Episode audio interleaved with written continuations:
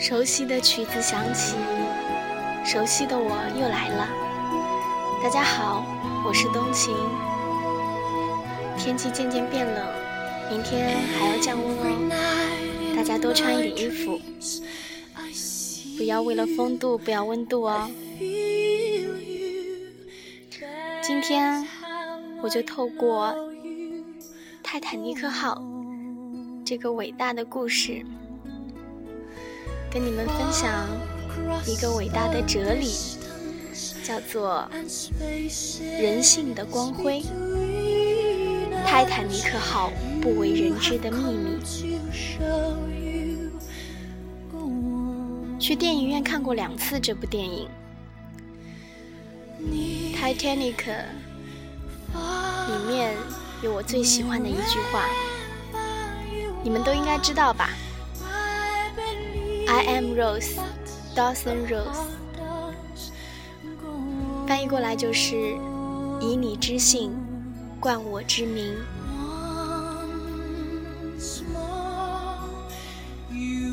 在生命面前，一切都是平等的。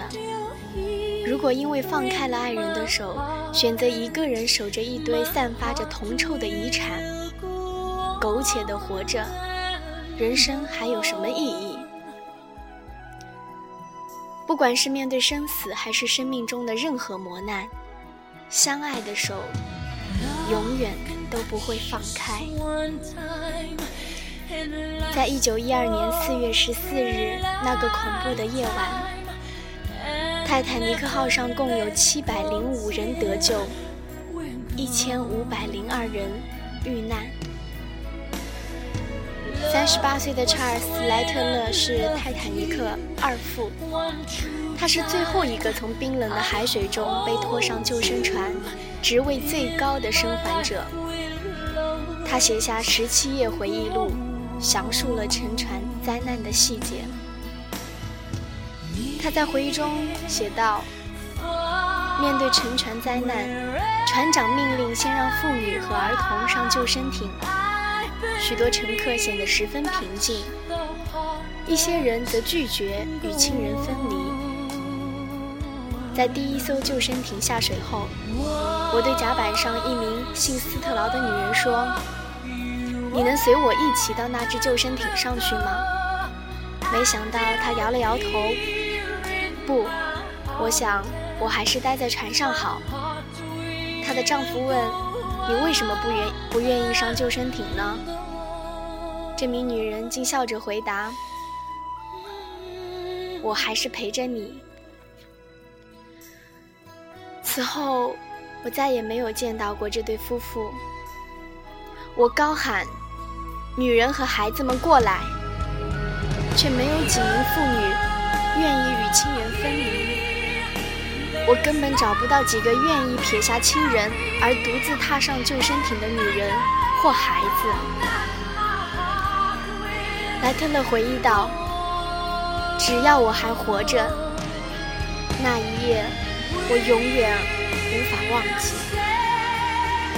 当船尾开始沉入水下，我听到那最后一刻，在生死离别的最后一刻，人们彼此呼喊的是：‘我爱你，我爱你。’他在向我们每一个人诠释着爱的伟大。”最重要的是，我要让你知道，我有多么的爱你。亚斯特四世，当时世界第一首富，把怀着五个月身孕的妻子马德琳送上四号救生艇后，站在甲板上，带着他的狗，点燃一根雪茄。对滑向远处的小艇最后呼喊：“我爱你们！”一副默多克曾命令亚斯特上船，被亚斯特愤怒地拒绝。我喜欢最初的说法，他说：“保护弱者。”然后他唯一的位置让给三等舱的一个爱尔兰妇女。几天后，在北大西洋黎明的晨光中，打捞船员发现了他，头颅被烟囱打碎。他的资产可以建造十几艘泰坦尼克号，然而亚斯特拒绝了可以逃命的所有正当理由。也有不多的例外。细野正文是日本铁道业副参事，男扮女装爬上了满载妇女和儿童的十号救生船逃生，回到日本被立即解职。他受到所有日本报纸、舆论指名道姓的公开指责。他在忏悔与耻辱里过了十年后死去。在生命面前，一切都是平等的。如果因为放开了爱人的手，选择一个人守着一堆散发着铜臭的遗产，苟且的活着，人生没有任何意义。不管是面对生死，还是生命中的任何磨难，相爱的手永远。都不会放开。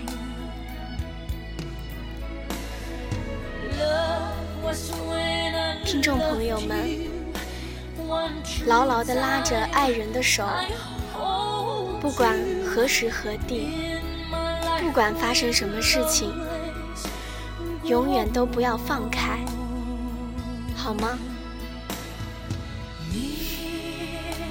电台开放不久。我就有了很多小粉丝，很开心。其中一位是我，应该说是小学、初中同学吧，也算是发小了。我也一直在关注他的动态，知道他这段时间过得不好，我也想找个机会跟他好好聊聊。有这样一个平台呢，我觉得。我更能陪伴他度过这样难熬的日子，所以我剧透一下，明天的节目就送给你，希望你坚强一点，勇敢一点，不要让爱你的人对你失望。为什么要叫治愈系呢？我相信我的心灵鸡汤可以治愈身边的每一个人。好啦，每天一个故事，每天一份心情，每天一次分享，让我们一起学习爱的正能量，见证每天一点点的进步。每天睁开眼睛就告诉自己，我是最棒的。不要赖床，不要懒惰。